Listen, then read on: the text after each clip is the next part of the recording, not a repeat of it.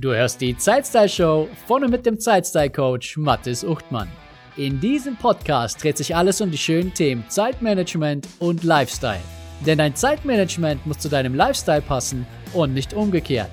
Jede Woche erhältst du Strategien, Werkzeuge und Inspirationen zur Steigerung deiner persönlichen Produktivität und deiner Lebensfreude. Oftmals haben wir Gedanken und Meinungen, die auf den ersten Blick absolut plausibel erscheinen, jedoch beim zweiten Hinschauen ins Wanken geraten. Solche Gedanken haben wir in jedem Lebensbereich und vermutlich jedem Thema, so eben auch im Zeitmanagement. Ich bezeichne diese Gedanken als Irrtümer. Und in der heutigen Folge habe ich drei dieser Irrtümer zum Thema Zeitmanagement, zu denen ich mich gerne mit dir austauschen möchte. Ich beantworte die Fragen, wie wichtig ist die App, oder Werkzeuge im Allgemeinen, die du einsetzt. Was ist das Herzstück im Zeitmanagement? Wie muss ein Zeitmanagementsystem idealerweise aussehen? Herzlich willkommen zur Folge 39 der Zeitstyle Show. Drei Irrtümer des Zeitmanagements, die deine Produktivität drastisch reduzieren. Alle Informationen und das Transkript zu dieser Folge findest du wie immer auf meiner Webseite unter zeitstylecoach.de slash 039 für die heutige Folge 39. Schön, dass du heute dabei bist. Lass uns direkt loslegen. Irrtum Nummer eins: Ich brauche nur die richtige App, dann bin ich produktiv. Wenn ich eines mit absoluter Überzeugung sagen kann, dann das. Egal welche App ich genutzt habe, sie allein hat mich nicht produktiver gemacht. Vielleicht warst du schon oder bist es gerade an dem Punkt, an dem du glaubst, dass du nur die richtige App oder die richtige Software finden musst, dann wirst du produktiv sein. Du legst dem Irrglauben auf, dass das richtige Werkzeug deine Produktivität enorm steigern wird. Und ja, es gibt sicher einige Beispiele, bei denen das so war, doch im Kern sind Zeitmanagement und Produktivitätswerkzeuge nicht so mächtig, wie man gerne glauben mag. Es dreht sich viel mehr um deine Denk- und Verhaltensweisen. Denn wenn du die Dinge, die in deiner To-Do-App stehen, am Ende nicht erledigst, aus welchen Gründen auch immer, hast du nichts gewonnen. Du könntest die beste Aufgabenmanagement-Software nutzen, die ganz persönlich auf deine Bedürfnisse zugeschnitten ist und du wärst kein Fünkchen produktiver. Natürlich könnte ich die richtigen Werkzeuge produktiver machen, keine Frage. Doch wenn du am Ende so ein Tamagotchi-Werkzeug hast, das selbst mehr Fürsorge braucht oder von dir bekommt als deine eigentlichen Aufgaben, hast du nichts gewonnen. Achte also sehr genau, welche Werkzeuge du wirklich einsetzen musst und welche einfach nur nett sind, dich aber nicht wirklich voranbringen. Mache eine Inventur deiner Apps und sonstigen Werkzeuge und überlege dir ganz genau, was dich davon wirklich produktiver macht und was vielleicht eher nur ein nettes Accessoire deines Zeitmanagements ist. Irrtum Nummer zwei: Im Zeitmanagement dreht sich alles um Priorisierung und Planung. Priorisierung und Planung sind zentrale Elemente des Zeitmanagements. Ohne sie würde es einfach nicht gehen. Doch sie sind nicht das, worum es sich dreht oder zumindest drehen sollte. Es war ein sehr langer Weg für mich, aber mittlerweile plane ich sehr gerne. Und genau das macht das Planen auch zu etwas Gefährlichem für mich.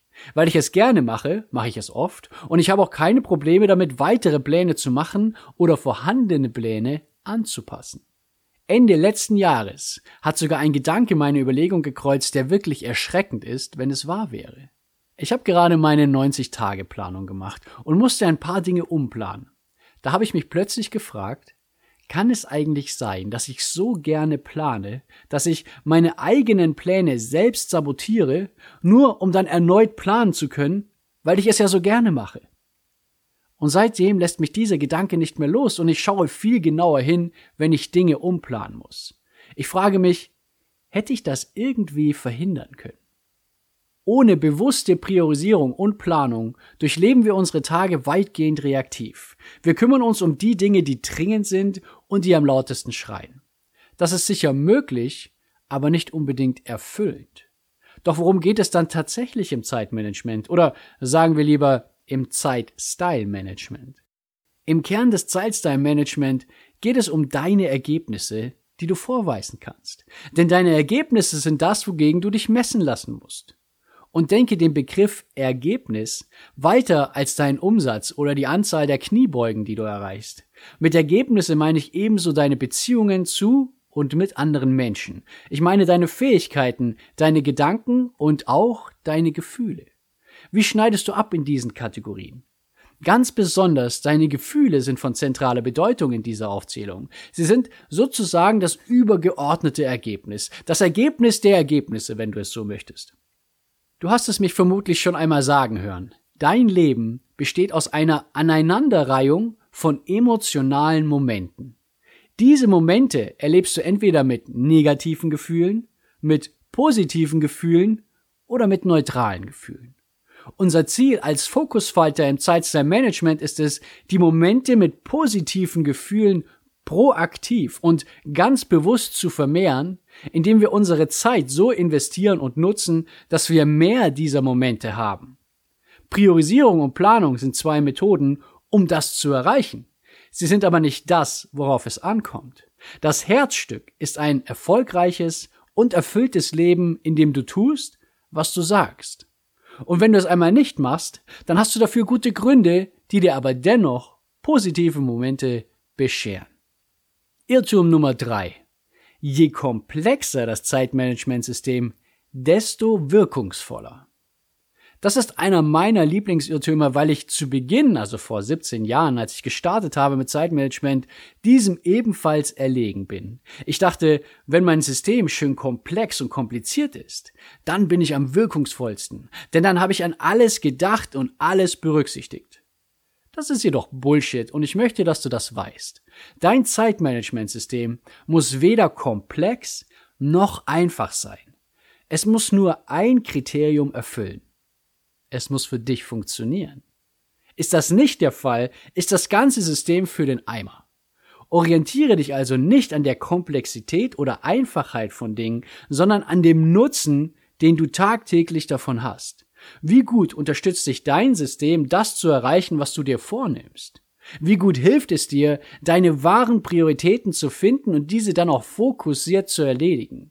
Wie bringt es dich voran und sorgt für konsequenten, dauerhaften Fortschritt.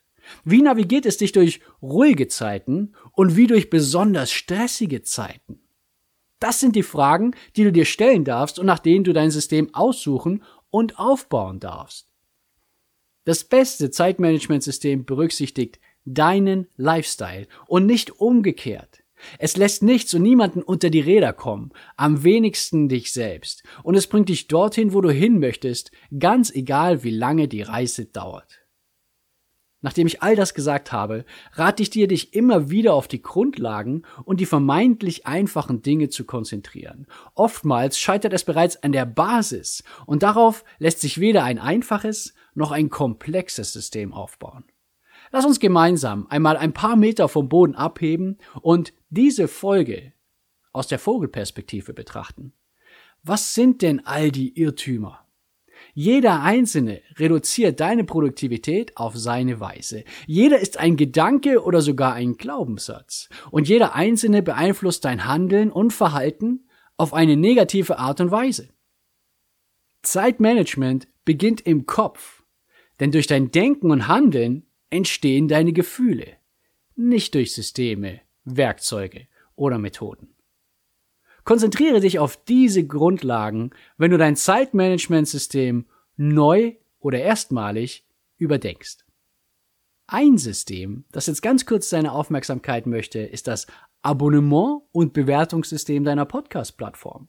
Folge mir auf Spotify und abonniere den Podcast, um keine künftige Folge zu verpassen. Und gib der Zeitstyle Show deine ehrliche Bewertung. Je höher, desto besser. Denn dadurch verschaffst du dem Podcast mehr Sichtbarkeit und unterstützt andere, diesen zu finden. Danke, dass du dabei warst und bis zum nächsten Mal. Schön, dass du dabei warst und vielen Dank, dass du mir deine wertvolle Zeit geschenkt hast. Wenn dir diese Folge gefallen hat, erzähle doch ein bis zwei Freunden und Bekannten davon und empfehle die Zeitstyle Show weiter. Auf meiner Webseite zeitstylecoach.de findest du ein gratis Online-Training, das dich dabei unterstützt, deine Prioritäten zu erledigen, ohne von den Ablenkungen des Alltags ständig mitgerissen zu werden. Das war's für diese Folge. Bis zum nächsten Mal wünsche ich dir eine wunderschöne Zeit.